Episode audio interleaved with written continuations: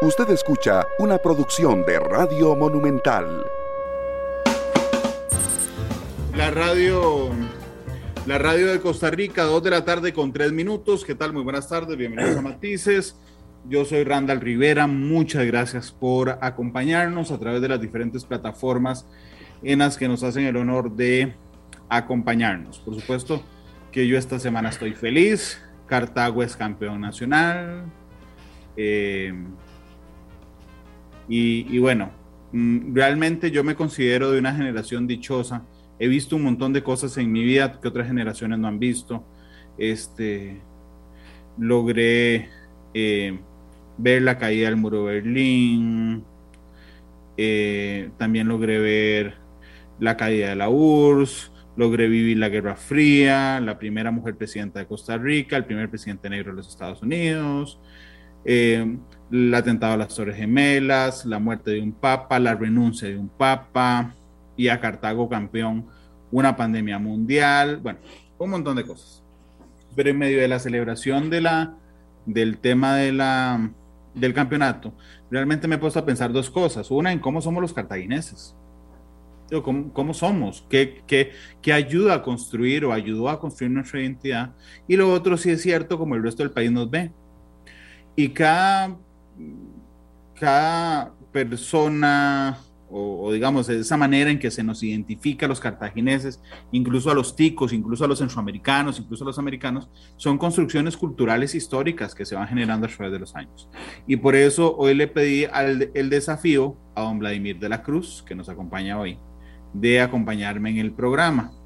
Don Vladimir, bienvenido a Matices, ¿cómo le va? Muy buenas tardes, Randall. Veo que sigue usted en Pachanga, en la calle. ¿ah? ¿Y cómo no? ¿Y cómo no? Ese pueblo cartaginés que, que tenía no sé cuántos años de no salir a la calle desde la independencia, creo. desde que llegó el acta de independencia, nada había una fiesta como esta. En la misma esquina, Vladimir, en la misma esquina. Ni siquiera, ni siquiera la fiesta del bicentenario fue tan apoteósica como esta del campeonato de. ¿ah? No, no, tiene razón, jamás. Sí, sí, la, fiesta del Bicentenario, ya hay 200 años de independencia, hace pocos meses se celebraron y, fue chiquitita la, actividad comparada con esta, eh, ¿cómo podríamos decir? Algarabía que todavía hay en Cartago, ¿verdad? Efectivamente, así es. Pero es que era muy Cartaga, e, es una cosa muy Cartaga, es que todavía la Ocean Nacional, aunque tenga su origen en Cartago, pero es que este era Cartago, Cartago. por lo menos lo sacudió a todos y a todo el país. Además fue muy bien recibido el triunfo, es una cosa muy importante. Sí, fue muy bien recibido. Produjo un recibimiento muy, muy querido en toda la población del país. Y no hubo, digamos, una cosa extraordinariamente bella de ese día, es que no hubo una sola actividad que desluciera el acto del el triunfo de Cartago. Don Vladimir Cartago ¿Qué es Cartago en la historia nacional? Primero, digamos que Cartago es una ciudad que tiene nombre por otra que se llamó Cartago, allá en África, en el norte de África, en el 814 a.C., que formaba parte del Estado púnico, que también era conocido como el Imperio Cartaginés, y ese viejo Cartago es lo que correspondería hoy más o menos a la región de Túnez, ¿verdad? La forma del Estado que evolucionó en esa época era una tiranía, después tuvo características monárquicas en algún momento, después pasó a un periodo republicano de como se entendían en esos tiempos las repúblicas. Y llegó a ser Cartago en aquella época una potencia marítima y comercial. Y, me evoco ahí, me voy para allá, porque una de las características de los Cartagos, de los Cartagos actuales, es la parte comercial no tienen el mar, pero siguen siendo comerciales, muy importantes, comerciantes. La influencia de Cartago en el Mediterráneo le, dio un carácter de potencia, la hizo que Cartago se expandiera en toda esa zona, absorbieron factorías y otras ciudades que habían sido hasta fundadas por fenicios, eh, y después se establecieron en Hispania, de ahí van a llegar a nosotros, Sicilia, Cerdeña, la parte de Ibiza, en el norte de África, ahí consolidaron un poder importante sobre regiones como Namibia y como Mauritania. Ya en el 300 años antes de Cristo, eh, ya tenían, formaban parte de un mosaico enorme de colonias y estados con vasallos y estados satélites. Cartago controlaba eh, un territorio enorme en esa época, en la costa noroeste de África, todo el sur de España, Portugal y Gibraltar, las islas de Sicilia, Cerdeña, Córcega, Malte, eh, Malta, Malta, el archipiélago Balear también. Y ya en el año 146 a.C. dejó de tener esa importancia de un personaje, digamos que nada más lo menciono por el nombre Aníbal, general y estadista, estratega, un gran estratega y general y militar de, Cartago, eh, conduce a que mucha gente le ponga a sus hijos Aníbal, ¿verdad? Y a la larga no saben ni por qué. Y esto está relacionado con ese gran general eh, cartaginés, ¿verdad? Eh, ya en el año, ahora brinquémonos toda esa vieja etapa de historia, pues no, no nos interesa, no tenemos tiempo, digamos, para hablar de, de esa parte antigua. Digamos que ya el Cartago actual, el Cartago nuestro, costarricense, pues nos llega con los españoles, ¿verdad? 1540, 29 de octubre de 1500, sí, del, del, 1540 el 29 de octubre y hasta 1573 eh, toda la costa atlántica de Panamá, toda la costa atlántica de Costa Rica, parte de la costa atlántica de Nicaragua y, un, y se proyectaba un poco más allá de Honduras, por supuesto penetrando al territorio de estos países, pero no ocupándolos todos, formó lo que se llamó la provincia de Cartago. Eso en el reinado de Carlos I de España, rey de España. Y ya para 1565 había un gobernador, Diego Gutiérrez y Toledo, había entrado ya, ya se había fundado eh, Cartago, 1560, eh, por Juan Vázquez de Coronado, 1565 el, propio rey Felipe II le da el, escudo de armas a la ciudad, eh, bueno, a la, provincia, y la declara muy noble y leal ciudad de Cartago, cosa que después se declaró para la, para la, para la época de la independencia, con motivo de las Cortes de Cádiz, se le volvió a dar el, el carácter de muy noble y leal ciudad de Cartago cuando la gente de Cartago se opuso. Hay algunos levantamientos que habían independentistas en Centroamérica. Eh, Cartago hoy es una provincia enorme para nosotros. No es la más grande del país, es, digamos, eh, pelea con, con, Heredia los últimos lugares en tamaño. Eh, fue capital hasta 1823, desde la época colonial hasta el periodo independiente en 1823. Poblacionalmente hoy Cartago, que puede tener 700 mil y pico de habitantes, eh, tiene, eso sí es un dato interesante que encontré, que tiene un alto nivel de alfabetismo. Yo no me lo imaginaba. Según los datos que tengo, alcanza casi el 97-98% de alfabetismo. Es decir, es una población que en su totalidad sabe leer y escribir. Eh, no, no encontré datos de analfabetismo por desuso, que son aquellas personas que por su naturaleza, digamos, aprenden a leer, escribir y después dejan de practicar y se les olvida. De paso, hay muchos costarricenses así. Eh, con una escolaridad muy interesante, es Cartago, que es eh, casi de, entre 8 y 8.5 eh, años, estamos hablando del segundo tercer año de colegio, que es el promedio de educación general de la provincia, me pareció muy elevado ese dato. Que, tiene, importantes colegios, perdón, además. Ah, por el San Luis Gonzaga, el Cobao. Y el, San Luis Gonzaga, además, una, un, colegio histórico, tradicional, muy significativo desde el siglo XIX, importantísimo, no solo por el impacto que tiene en la cultura cartaginesa, sino costarricense, por los profesores extraordinarios que llegaron a ver ahí trabajando por todo, realmente. Ese, es un colegio histórico, verdaderamente.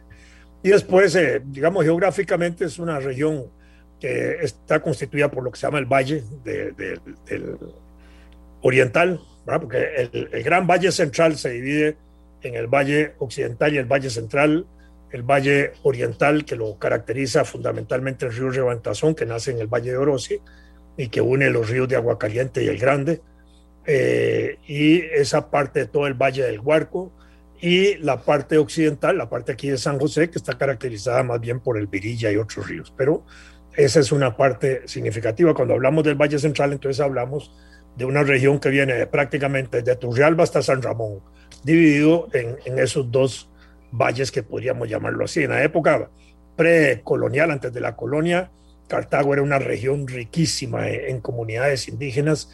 Los que dominaron esa región fueron los huetares. Ahí desarrollaron muchos pueblos, Currirabá, Quercoco, Acó, Istarú, Jarraxi, Turrialba, Tobosi, en fin, no voy a mencionar un montón de pueblos indígenas que se dieron ahí. Hubo rebeliones indígenas importantes, desde 1564 están registradas las rebeliones indígenas en Ujarrás, en Atirro, en Corros y en Turrialba, incluso en 1568 la rebelión de Turichiquí, en fin, esto para señalar que ahí había una tradición también de resistencia al orden colonial, ¿verdad? Eh, en 1563 fue Juan Vázquez de Coronado el que transfirió la, o el que movió, digamos, la vieja ciudad de Castillo García Muñoz al Valle del Huarco, y para tal nombre empezó a usar el nombre de Santiago de Cartago, que fue lo que le empezó a dar. Ya a partir de allí Em, empezó a sentarse la población, ya en 1565 se, levantó la primera iglesia de Orosi, que fue la primera de la región de Cartago. El gobernador de Perafán de Rivera también trasladó eh, a esa zona aspectos importantes de habitación y ese tipo de cosas. En el año 1574, el, gobernador anguciano, Alonso Anguciana de Gamboa, empezó a establecerse en el actual emplazamiento de Cartago y ya para 1635 tenemos eh, esa imagen venerable de Costa Rica, que es nuestra Virgencita de los Ángeles, la negrita, como se le llama, muy, de manera muy amorosa, eh, relacionada fundamentalmente con la etnia, etnia, por eso es negrita, ¿verdad? De negros, pardos, mestizos que vivían en la Puebla los Pardos. No es una, no es una virgen rubia, blanca, extranjera, ¿verdad? Más bien es eh, muy identificada con patrones de etnia nacional en ese sentido, que ya existían y ya habían negros en esa época, eh, en esa región. Esto es importante para señalar que los negros en Costa Rica o, los afrodescendientes, como también se les dice, no habían llegado con, con el ferrocarril, con eso llegaron otros, porque también en 1650 se habían introducido negros eh, como esclavos en la región de Matina y los dueños de plantaciones de de cacao Matina vivían en Cartago, entonces trajeron también a trabajar negros a, a, Cartago, generalmente en el servicio doméstico y en algunas labores de, de Cartago, tanto así que al, al, puro final del siglo XVIII, principios del siglo XIX, todavía había negros esclavos ahí en Cartago. Rina Cáceres, que es una de nuestras grandes historiadoras que se ha dedicado al estudio de los negros y el esclavismo, ha señalado muy claramente incluso hasta con mapa de Cartago, de la ciudad de Cartago, en, qué casas habían esclavos y ese tipo de cosas. Ya en 1650 estaba constituida también la Puebla de los Pardos, la Virgen de los Ángeles había aparecido en 1635, la imagen justamente allí, pero ya en el, en el año 1650 se había constituido la Puebla con mulatos, con negros libres, con mestizos, etcétera, y hacia 1653 se había eh, digamos, constituido la Cofradía de los Ángeles y se empezó a celebrar ya el día 2 de agosto como la fecha nacional que hoy tenemos de gran celebración religiosa costarricense. Hacia 1666 apareció la imagen también de la Inmaculada Concepción de la Virgen, como se dice, de la Virgen del Rescate de Huarraz, ¿verdad? Esa fue una, una situación particular porque esa imagen aparece en una circunstancia también especial del país porque había sido invadido por piratas Mansbell y Morgan y habían entrado mucho al territorio nacional, casi hasta, la, casi hasta Cartago llegan, y eso produce que la Virgencita esta de permita movilizar la población en reacción contra la invasión de los piratas y se impone, digamos, nuestra Virgencita de Ujarras en ese sentido. Ya para el siglo XVIII los, los pueblos de mestizos ya eran más abundantes en esa zona 1782 se sabe que se había fundado la primera escuela de primeras letras ahí en, Cartago, que de, paso era la primera escuela primaria del país. En Ujarrás nació a finales de ese siglo XVIII ese gran sacerdote extraordinario también para nosotros, el doctor Florencio del Castillo, que nos representó en las Cortes de Cádiz. Ya en 1813 Ujarrás se había constituido en una villa. Y en 1824, pasadita la independencia, se declaró a la Virgen de los Ángeles patrona nacional en el gobierno Juan Mora Fernández. A partir de allí, y esto que voy a decir es interesante para entender parte de la cultura, mm, digamos, religiosa eh, cartaginesa, que de ahora vamos a mencionar algunos datos de eso, y es que eh, en ese sentido, eh, la Virgen adquiere ya una dimensión nacional con el patronato. Y con el patronato también empiezan a aparecer herencias a favor de la Virgen en los eh, testamentos que se han estudiado el siglo XIX. Y hay tales fincas, casas, dinero, en fin, muchas cosas que se donaban a la Virgen. Y aparecen las advocaciones, que son las fiestas religiosas de la Virgen que se hacían por parroquia. Y que son las advocaciones religiosas, pues son ese tipo de festividades que se hacen para identificar un sitio, para arraigarlo, etcétera, y empiezan a aparecer las advocaciones especiales para la Virgencita de los Ángeles. Hacia 1832 y 33 eh, hubo epidemias en Cartago, de manera que el COVID no es nuevo, y esto para señalar algunas, porque la historia de Costa Rica también es una historia de enfermedades y epidemias, pero ese podría ser algún otro programa en algún otro momento. Eh, ahí ya para esa época. ¿Epidemias de qué? De distintas cosas que habían, cólera y otras cosas que habían en esa época, ¿sí? Eh, y están los llanos de Santa Lucía, lo que es hoy Paraíso, para ese periodo, ¿verdad? Se había creado ya en 1835 la primera división administrativa del país y se había creado el Departamento Oriental que comprendía justamente toda esa parte de Cartago y todo el resto del país. Hacia 1840, no hacia, en 1848, en agosto se constituye la provincia de Cartago junto con la provincia de San José, Heredia, La Juela y Guanacaste, ¿verdad? Eh, en ese proceso, como ya estábamos independientes y San José se había impuesto en la independencia, entonces San José pasó a ser la provincia número uno, a La Juela la número dos, porque acompañó a San José en la lucha por la independencia, Cartago reconociéndose la, capital provincial, la capital de la colonia, pasó a ser la provincia número tres, Heredia, la socia de Cartago, la número 4, y Guanacaste, que ya se había incorporado por, por la anexión o la incorporación, o como lo queramos llamar, del, de 1824, eh, pasó a ser la provincia número 5. Punta Arenas y Limón en ese momento no se habían constituido como provincias, y en ese sentido hay algo interesante, la provincia de Cartago era gigantesca. Yo he hecho estudios no para hablar hoy específicamente, pero en el pasado hice algunos estudios de cantones de, Cartago y había visto, por ejemplo, que el, cantón de Paraíso, ahí donde estaba, llegaba hasta la costa eh, atlántica nuestra, hasta la costa caribe, era gigantesco. Después el desarrollo de las provincias y el desarrollo de los cantones pues fue, fragmentando, digamos, cada una de las provincias al interior en cantones y separándolas. Pero para señalar eso, eh, el, caso de, de Paraíso, que lo recuerdo muy bien, era un, cantón que se proyectaba casi por todo el territorio hasta arriba, hasta, hasta la costa. Después Cartago fue muy azotada por, por, por, terremotos y dichosamente, no digo dichosamente que hayan habido terremotos, sino que dichosamente hay registro de los terremotos. Nosotros tenemos un registro de terremotos desde 1600 y pico eh, y eso nos ha permitido desarrollar una cultura eh, sísmica y antisísmica, digámoslo así, de estudios y eso hace que hoy los expertos nuestros, PROTI, todos esos, puedan casi predecir los terremotos, ¿verdad? Y entonces tuvimos terremotos en la provincia de Cartago, provocados o asociados al volcán Irazú, donde Cartago fue destruida en 1656, en 1718, en 1756, en 1822, en 1841 y en 1910, el último gran terremoto que de ese terremoto nos quedan ahí las ruinas de la, de la basílica que están en el puro centro, al frente de la Plaza Mayor que se llama hoy. Por cierto, ese, ese terremoto lo predijo, lo predijo un hombre extraordinario que había a finales del siglo XIX, principios del siglo XX, que era un estudioso de la meteorología nacional y de la astronomía y un montón de cosas, que era don Pedro Nolasco y que hacía calendarios. Y en esos calendarios incluso fijaba todos los días del año con las lluvias y con todos los detalles.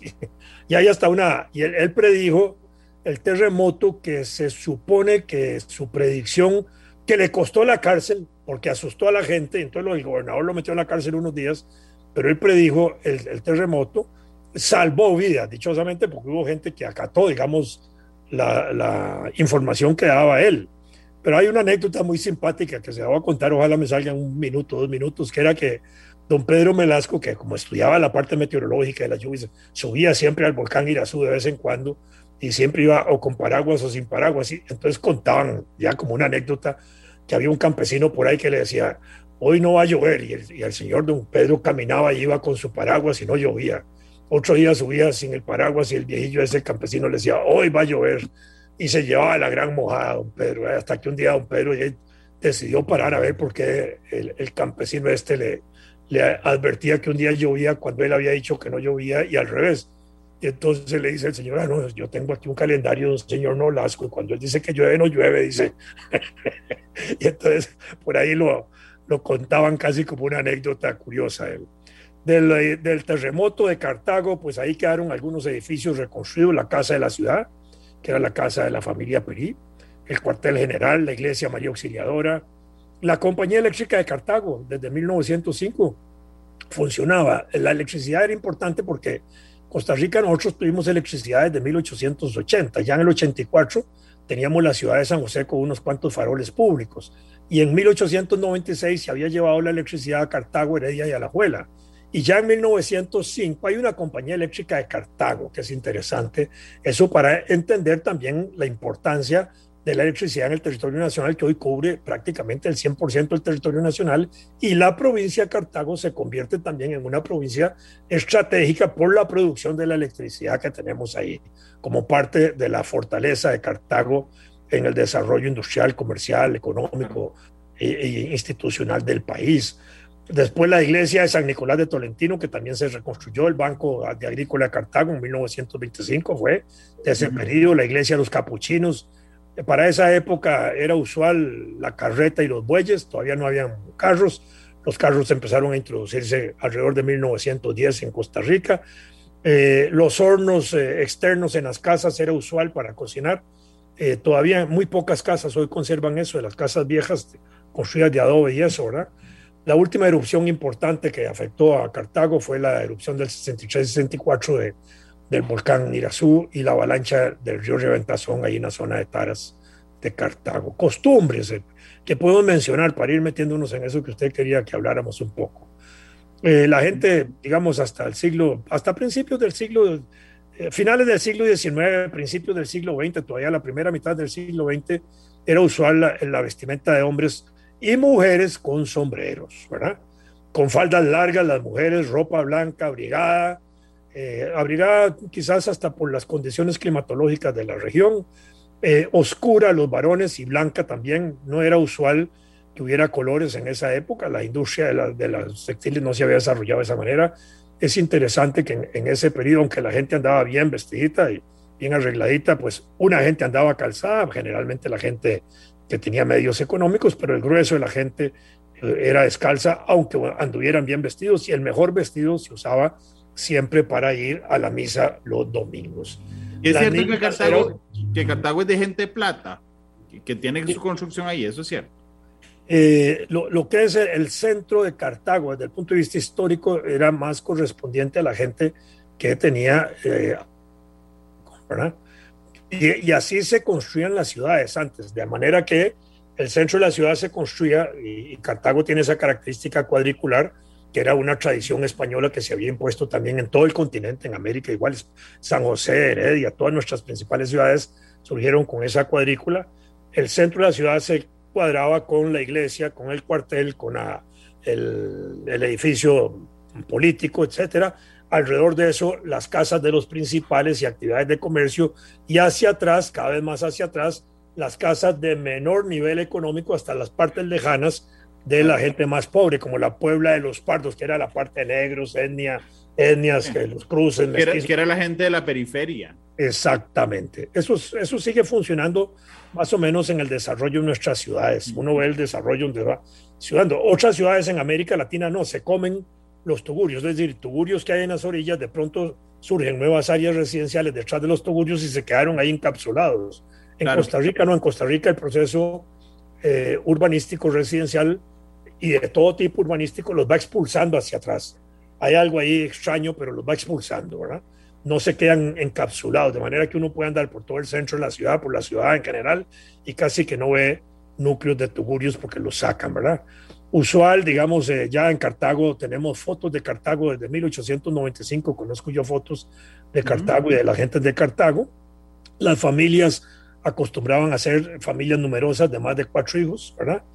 Eh, el tren que ya empezó a, a, a funcionar hacia 1884 revolucionó prácticamente toda la región porque el tren pasó desde San José por, por Tres Ríos, Peralta, Cartago, Turrialba y ahí se iba para el, el Atlántico, ¿verdad? Eso fue la gran revolución, indudablemente que sí.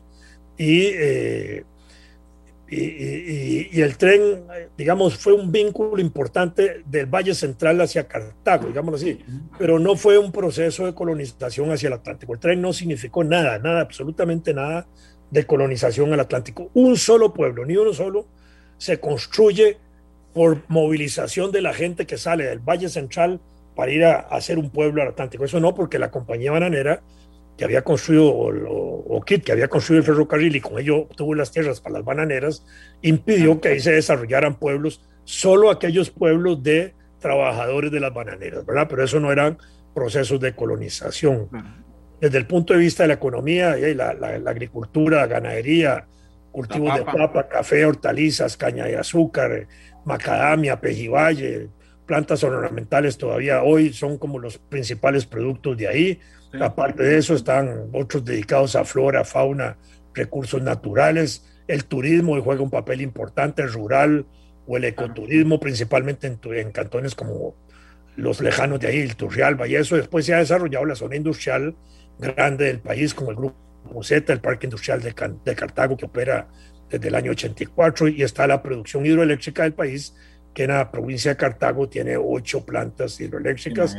Aparte de eso, están los sitios históricos de los eh, histórico-culturales, parques nacionales como Irazú, el Monumento Nacional de Guayabo, que es riqueza indígena muy importante, el Jardín Botánico Lancaster ahí, el volcán Turrialba, obviamente, el Cerro de la Muerte, todas esas cosas.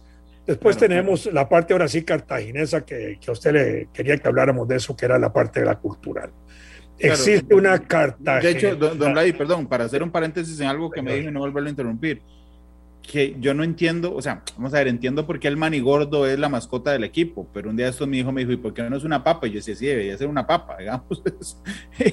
Es, más Cartaga que, que, el manigordo, que si bien es cierto, tiene su hábitat en, en principalmente en Cartago, lo tienen un montón de, de, lados más.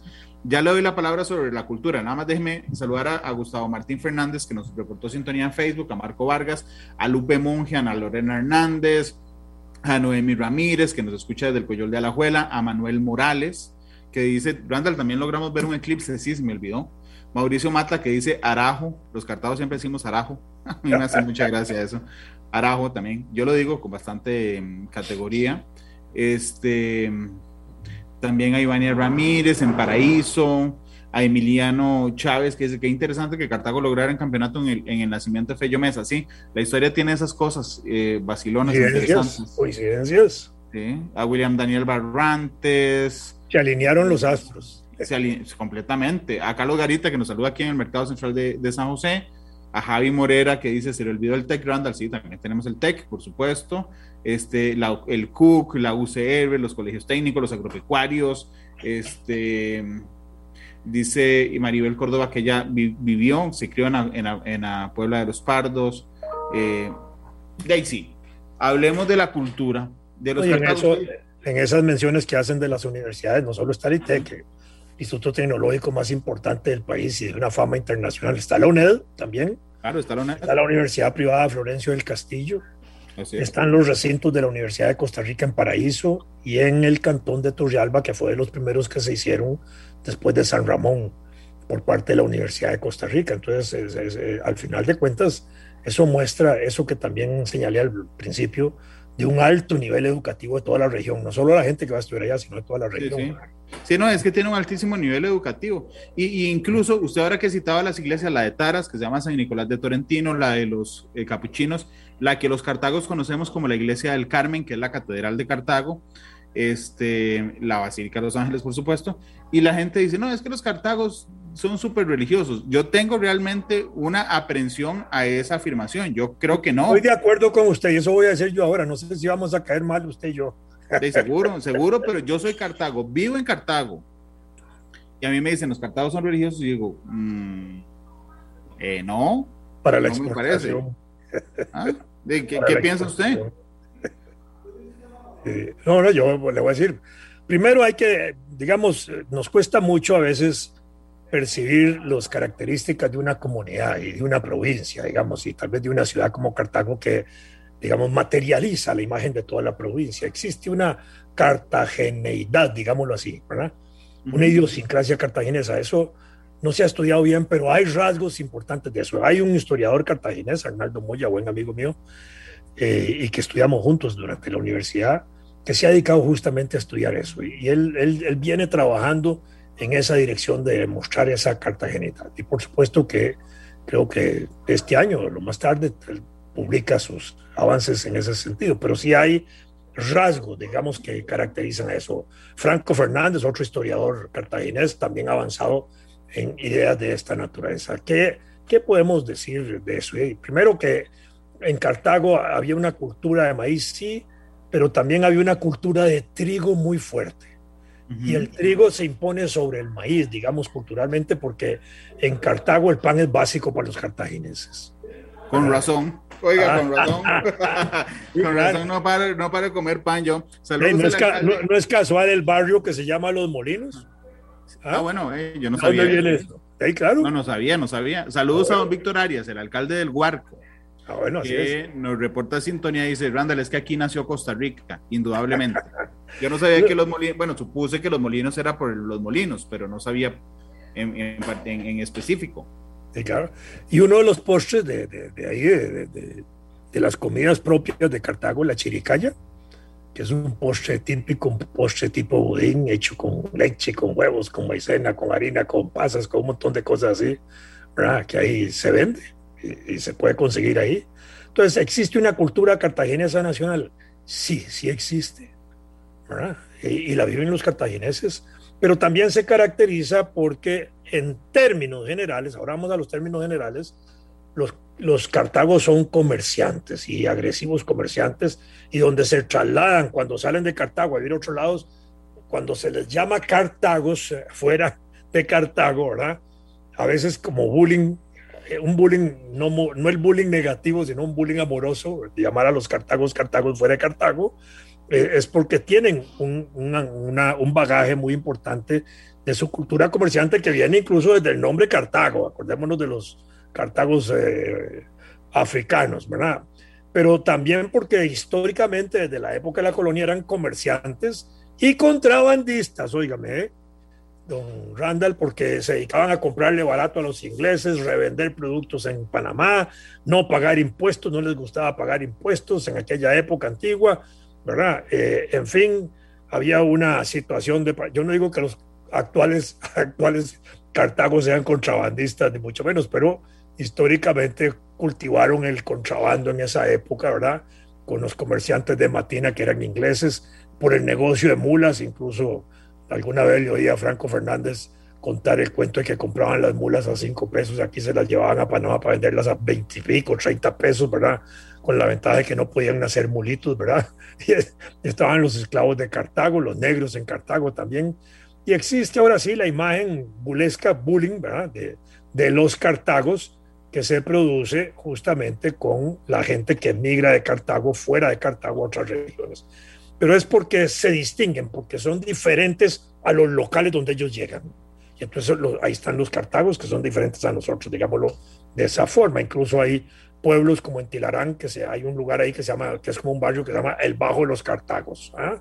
¿Por qué? Porque están ahí localizados. Eh, son conservadores o revolucionarios los cartagos.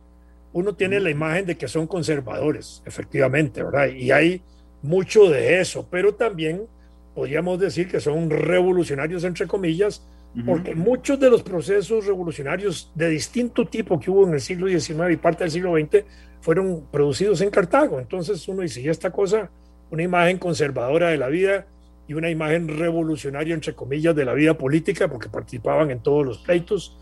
Polos son, los, son polos los, eh, eh, los, los cartagos, esa es una imagen que hay, y, y probablemente por esa idea conservadora que hay. Pareciera que no, y aquí hay algo que es interesante y es que los cartagos son muy encerrados, encerrados hacia afuera. Uno entra a Cartago y es puras paredes y ventanas cerradas, oscuras, en la noche no hay nadie ahí, ya prácticamente excepto el día del triunfo del partido, ¿verdad? Que aprovecharon para salir a la calle y conocer la calle, y son abiertos al interior de sus casas. No porque, como en las viejas haciendas, tenían un patio interior las casas, ¿verdad? Y se comunicaban ahí por el corredor volado.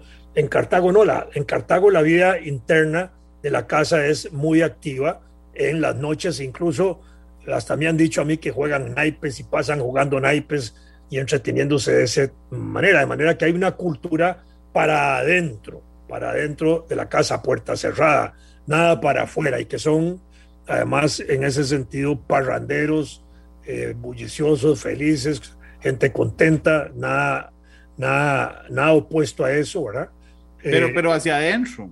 E, eso es interesante, hacia, sí, hacia adentro de la casa, porque entonces eh, pareciera que somos un poquillo mosquitas muertas. Dice, dice Rebeca Ramírez. Bueno, es una manera de decirlo. dice, dice Rebeca Ramírez que para ella la imagen de los cartagos es que somos muy moralistas, muy apegados a la tradición, orgullosos de sus apellidos, muy religiosos y creyenceros. Dice, claro, es una imagen construida para, por mí a partir de algunas personas que he conocido. Este, sí, yo, yo, yo no sé, yo tengo algunas diferencias con esas, con, en general con esas presunciones, porque he pasado mi vida metido en Cartago y porque soy Cartago. Eh, lo que pasa es que son, si somos un poco, ¿cuál es la palabra correcta? No es mosquita muertas, es, es este, sí, no sé, digamos, cuando uno habla de la maldición del cartaginés es porque se fueron a meter borrachos a la basílica, digamos. ¿Qué, qué, qué conservador tiene eso? Sí, claro. No, no, eso es así, son más de vida interna, doméstica, que vida externa. Ahora San José es igual cerrado en la noche aquí. Centro San José es una cosa rarísima, son puras paredes de hierro que hay por todo lado y no se puede caminar en nada. Desde el punto de vista de ese religioso que usted menciona, Randall, yo comparto su imagen. Eh, la parte religiosa de Cartago no es tan religiosa de los cartagineses. Aparentan ser muy religiosos, pero no lo son. Y hay, digamos, dos centros religiosos para los cartagos. La Virgen del Carmen, que es la Virgen de Cartago, que es la iglesia de San Francisco para los cartagos y que juega el peso importante, que creo que usted lo acaba de decir también. Y está la, la, la Basílica de los Ángeles, ¿verdad? Que es el símbolo también nacional de nuestra Virgen de los Ángeles, que esa es la, la virgencita y la religiosidad para los externos, para los que no son cartagos. Los cartagos celebran prácticamente su actividad religiosa en la iglesia de San Francisco, mientras que los que no son cartagos van a la Virgen de los Ángeles, Desde extranjeros, centroamericanos y de todo el país, ¿verdad? Perdón, eso que acaba de decir es muy interesante. Yo ahora estaba haciendo memoria los funerales de mi familia, es decir, y de mis dos familias, la de mi papá y la de mi mamá, las muertes de mis abuelos, de mis cuatro abuelos, de tíos, de primos. Todos los funerales de mi familia han sido en la iglesia que los cartagos decimos de los capuchinos, Así que es. la de San Francisco. No ha habido un solo evento religioso que yo me acuerde que sea en la basílica. Y le voy a hacer una pregunta de una vez. ¿Y los matrimonios también? ¿Y los matrimonios también? Sí. sí, claro. Es decir, la basílica es como muy importante para la gente que viene de afuera. No, por supuesto, pero además hay la imagen entre los cartagos, entre los cartagos, se lo cuento por un amigo mío que le sucedió, que al casarse en la Basílica de la Virgen de los Ángeles, un amigo se acercó y dijo, hiciste una torta casándote ahí, porque todos los que se casan en, en, él es Cartago, ¿no? Los que se casan en la Basílica terminan divorciados y el amigo mío terminó divorciado. Entonces, los cartagos puros, para decirlo de esa manera, van a la, a la iglesia de San Francisco. como usted bien lo mencionó, la, la catedral de Cartago. La otra es... Ah, la del Carmen, dice usted. Bueno, bueno, la del Carmen es esa, pero digamos, la iglesia de San Francisco. Sí, la de los capuchinos. Sí, la de los capuchinos, exactamente. ¿verdad? Que son importantes. Y la otra cosa que hay ahora en Cartago, desde el punto de vista de su cultura, es que Cartago está siendo invadido. Ahora ya no son los cartagos que salen a otras partes del país, sino que ahora es la gente que va a Cartago a establecerse. Oiga, don Blay, pero antes de hablarme de la invasión, porque es que necesito hacer dos cortes, permítame ir a un corte que dura dos minutos. Sí, sí, no se preocupe. Y, regresamos, hablamos un poquitico de la invasión y vamos a otro corte. Gracias por estar con nosotros, a la gente además que está en, eh, en Facebook.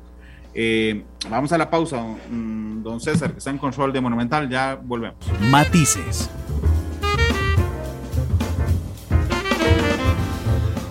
2 de la tarde con 46 minutos. Vladimir de la Cruz nos acompaña en el Historiador Nacional, que nos estamos hablando de Cartago. Esta semana la noticia ha sido Cartago. Don Vladimir, don Vladimir me estaba contando y vamos a desarrollarlo en este bloque de 5 minutos, don Vladimir, porque tengo que ir a otra pausa. La invasión que está sufriendo la provincia, bueno, que sufre no, la invasión que ocurre, porque yo no la sufro, yo realmente celebro que tanta gente quiera vivir en Cartago de gente que vive en otras provincias. Efectivamente, y eso se muestra no solo con el desarrollo de los centros comerciales, de las zonas francas, de los moles, de las urbanizaciones residenciales, porque hay algo interesante y es que se está como considerando para la gente que se desplaza hacia Cartago la imagen o la idea y que debe ser real, porque eso funciona así, de que es más barato vivir en Cartago, de que hay más bienestar social en Cartago. Y yo creo que eso va a ir desarrollando hacia allá, eso. Y, y cuando uno se proyecta de Cartago hasta Paraíso, ya eso parece una sola unidad urbana. Es impresionante, ¿verdad? Y cuando uno viene de Turrialba y está viendo ahí las luces de Paraíso, es un chorro de luz que casi llega hasta Cartago. Entonces, eh, que se puede apreciar de las alturas de, la montaña ahí. Entonces uno dice, y esta cosa ya, es ya no es un pueblito, ni son pueblitos, es una urbe, aquello grandísimo, enorme. Y yo creo que este es uno de los rasgos que va a empezar quizás a, a establecer nuevos patrones de conducta, nuevos patrones de, de sociabilidad y en relaciones sociales que en el poco tiempo lo vamos a ir midiendo y viendo, ¿verdad? Los viejos clubes sociales que habían en Cartago, eso sí, como yo no soy de Cartago, no puedo decirle mucho de su actividad, pero estaba el City Garden, de ese sí me acuerdo yo, el club social. Yo conocí, dos, yo, yo conocí dos aún, conocí el City Garden, que estaba en la esquina del almacén de mis abuelos, eh, que de hecho estaba abierto hasta hace 10, 20 años, no sé, estaba el City Garden y estaba justamente el Club Social, que sigue estando ahí. Y en el Club Social siguen haciendo bailes de melcochas, que eran los bailes que se hacían en el día. no, no, sé, siguen haciendo eventos que yo sepa, ah, melcochas no sé. Así se llamaba, el baile de las melcochas. Estaba el Club de los Once Tigres, que era, y el Carmen FC, que eran los clubes como para la gente más pobre de la zona, ¿verdad? Entonces, Tigres todavía existe. De, ah, hecho, de hecho, hoy no estamos para hablar del equipo de fútbol, pero ahí Bernier Rey, solo usted me puede contestar esto, dice que alguna vez se lo oyó a una señora, porque con esto de la maldición, no maldición, siempre se habla que en el 40, cuando quedaron campeones, se metieron a la Basílica en caballo, y que nunca se metieron a caballo, sino que se montaban unos en las espaldas de otro a caballito, digamos, se jalaban a caballito y que así entraron. Que si hay, que si usted ha, logrado, aunque no sea, digamos, su foco de interés, don Vladimir, escuchar alguna historia, alguna, o comprobar alguna historia relacionada con esto. No que yo recuerde en este momento, en este momento no recuerdo, la verdad. Entonces no fue relevante. No, no, no, pero bueno, no, no, tal vez no fue noticia, digamos pudo haber sucedido, pero si no habían periodistas no se hizo noticia. Ok. Así fue. Eh, el centro de Cartago siempre fue el centro de mejor vivir, digamos, de la ciudad, como es el centro en esas épocas de la gente que tenía más dinero, más más eh, estatus social hacia arriba, etcétera, ese tipo de cosas. Eh, es interesante que desde el punto de vista de la cultura se han hecho estudios muy importantes sobre música cartaginesa especial de Cartago y, los estudios que han hecho Clara Vargas Cuyel y Federico Molina Campos, que es el hijo de, don Julio Molina Siberio y otros ya señalan, digamos, un aspecto importante de esa tradición cultural. Eh, Emilia Prieto había hecho algunas cosas. Los trajes en, la época, digamos, en la época eran, eh, digamos, hasta mediados del siglo pasado, eran trajes conservadores, gris, negro, en agua larga, ese tipo de cosas, ¿verdad? Eh, las chiquitas en las, eh, usaban mucho el lazo en el pelo, en, la cabeza del pelo, ¿verdad? Comidas eh, de la, digamos, como características, aparte de lo que mencioné antes, está el totoposte también, que eran las rosquillas que se podían hacer, que se podía hacer en rosquillas o en tortillas, que era una masa dura, tostada, que generalmente se moja en el café eh, incluso el totoposte está asociado a la guerra de 1856 porque eh, eh, fue parte del alimento que se le dio a los soldados porque duraba mucho. ¿verdad? Y eso se hacía con mantequilla, azúcar, sal, queso, tortilla, masa. En fin, hay, hay recetas de eso para hacer eso. Eh, en San Rafael de Oramuno se consigue eso, ¿verdad? Para los que quieran ir a conseguir totoposte, ¿verdad? La chiricaya, que es el dulce colonial, también en ese momento. Y después tenemos, eh, indudablemente, en Cartago una galería de personajes extraordinarios que le han brindado al país eh, sus luces, sus aportes. Y voy a mencionar algunos nada más, porque algunos los conocí muy bien. Luis Barahona Jiménez, del cual yo fui su alumno, eh, filósofo extraordinario. Abelardo Bonilla Valdares, que fue vicepresidente de la República, que yo lo traté, yo como dirigente estudiantil y como estudiante lo traté mucho en la universidad. Yadira Calvo, la extraordinaria filóloga que todavía está don Rodrigo Carazo, que también era Cartago, doña Pancha Carrasco, no lo podemos dejar de lado, ¿verdad? Eh, Juan Diego Castro, su amigo, cartaginés, el gran escritor. Eh, eh, Saludos, porque siempre nos oye, para ver qué ponen los videos.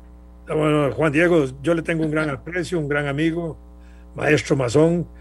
entonces es Cartago, fue incluso activista político en Paraíso. Esa es una historia de él que es muy interesante contarla porque hasta desarrolló una reforma agraria cuando él estuvo ahí metido en esas cosas, distribuyendo tierras municipales, ¿verdad? Alfonso Chase, ese gran escritor extraordinario nacional, premio Magón. Eh, don Jesús Jiménez, el hombre que impulsó la educación popular, estableciendo la educación gratuita, costeada y obligatoria en la primaria, le siguió su, su hijo Ricardo Jiménez. Los Jiménez Oriamuno, los hijos de Jiménez Zamora, eran todos brillantes, pero digamos don Ricardo, que fue tres veces presidente, a él le debemos eh, el voto directo, el voto secreto, eh, el, el, 40% para resultados electorales. Son reformas electorales que impulsó él. Anselmo Llorente y La Fuente, ese otro extraordinario obispo que le tocó la guerra del 56, que llamó al pueblo costarricense a sumarse a nuestro gran héroe nacional y benemérito también Juan Rafael Mora a ir a pelear contra los filibusteros que los consideraba bárbaros protestantes. José Santos Lombardo, el héroe, uno de los líderes del proceso de la independencia. Carlos Monge Alfaro, eh, nuestro rector. Carmen Naranjo, la extraordinaria eh, narradora, eh, exministra de Cultura, en fin. Manuel María Peralta, un gran diplomático costarricense y un hombre que rescató también mucha literatura para la historia colonial y antigua de Costa Rica nuestro gran sabio Clorito Picado, también cartaginés, eh, el periodista colega suyo, don Pío Víquez, ¿verdad? Que también es eh, cartaginés, don Jorge Rossi Chavarría, que fue eh, vicepresidente de la República, ¿verdad? Jorge Sainz Carbonel, que es, ¿cómo se llama? Es un funcionario de la Cancillería, profesor de la Escuela de Derecho, un hombre extraordinario también Oiga, Cazadora, aquí Francisco Segura, que era el, director del OIJ. Saludos, don Francisco. Dice Cazadora. Yo, ahora que dijo Cazadora. Cazadora era un personaje popular. Esa era la pregunta, porque yo me acuerdo que mi mamá me decía, yo, yo chiquitillo caminaba en la calle y hacía como que iba manejando, y mi mamá siempre me decía, ¿te pareces a Cazadora? Y yo no, no, no lo ubicaba. Saca, eh, Cazadora, era un personaje Zacatera, Macua, Toñito. Chango, tenemos mil eh, personajes populares. Pero este cazador era especial, yo lo conocí, yo siendo adolescente lo conocí, porque como era famoso, entonces íbamos a verlo. Y él salía ahí donde está el más por menos, ahí en, en Cuesta Moras, ah, al final ahí, ahí salían los, los, carros, él salía de ahí también corriendo o caminando a una, una cierta velocidad hacia Cartago y se echaba el viaje. Era un hombre no muy grande, mediana estatura, mechudo, ¿verdad? Desaliñado, ese tipo de cosas, pero... Arrancaba como un bus. Había que irlo a ver, sí, sí, claro, y frenaba y todo, y hacía los saltos y toda la cosa. Eran personajes de la época. Después ahí está... Me ahí me están llamando que se me olvidó el, corte. Voy a hacer el corte, ya, ya volvemos. Bueno, hágalo, corte, ya volvemos. La actualidad, sus tonos, sus contrastes. Esto es Matices. Ay, regresamos, pero se, nos acabó el tiempo. Vean, aquí hay gente. Diego dice: Es que yo quería escuchar más sobre las costumbres cartagas. Wilber Quesada dice, dice que, que sí, que en el chalet de los. Que en el parque, detrás del parque de Jesús Jiménez estaba el chalet de los Troyo, que su suegro siempre dice que donde estaba, que ahora hay un parque, hay un tesoro grande enterrado, que por favor hablemos de las brujas y la brujería en paraíso, que hablemos de los Sanabria. Wilber Casada dice que el Club Social lo cerraron. Bueno, vean, no me da chance, ya se nos acabó el programa. Sí, pero don Vladimir, a quien yo le propuse este programa ayer y que estaba un poco preocupado. Ayer en la noche. está bien, ayer en la noche. Es que ayer fue en la un noche, noche. que estaba preocupado por lo etéreo del tema. Don Vladimir, nos quedaron un montón de cosas que hablar. Podemos hacer una segunda parte. Cuando usted quiera, pero coordinémosla con mucho gusto. Para, bueno, está bien. Puede, más, vamos a ver. Ahora lo llamo, pero puede no ser. le el pongamos martes. fecha ahorita, porque para ver agendas. Pero Ah, bueno, bueno, entonces ahora, ahora hablamos. Les prometo una segunda parte. De hecho, don Vladimir me pidió para el cierre una canción que se llama Bella Cartaginesa, de Carlos un bolero. Un bolero. ¿Por qué? ¿Por qué esa canción? Sí, porque es una canción bonita, amorosa, linda, eh, dedicada a una cartaginesa, obviamente, pero en este caso, digámoslo, al pueblo cartaginés, eh, en todo el sentido de, su belleza de la canción, y porque yo me acordaba de ese bolero. Usted, siempre le saca a uno el naipe así, tiene que tener una canción. Entonces yo, yo pensé a tiempo, busquemos una canción que me guste y me acordé de eso, porque también estaba el vals, el, el Leda, el vals, pero el problema de Leda es que se asocia en algunos aspectos a, a- a la música cartaginesa, pero eh, Fonseca, el que la desarrolló, era Josefino. Entonces yo tuve mis dudas de meterla como un, rasgo cartaginés, pero esta que tiene el nombre, La Bella Cartaginesa, pues eh, más claro no puede ser. Y la canción es bonita, es para que si alguien está en pareja y se ponga a bailarla de una vez. Don Vladimir, muchas gracias. Son las 2.59. Bella Cartaginesa, la canción que sonará para despedir el programa. Don Vladimir, muchas gracias.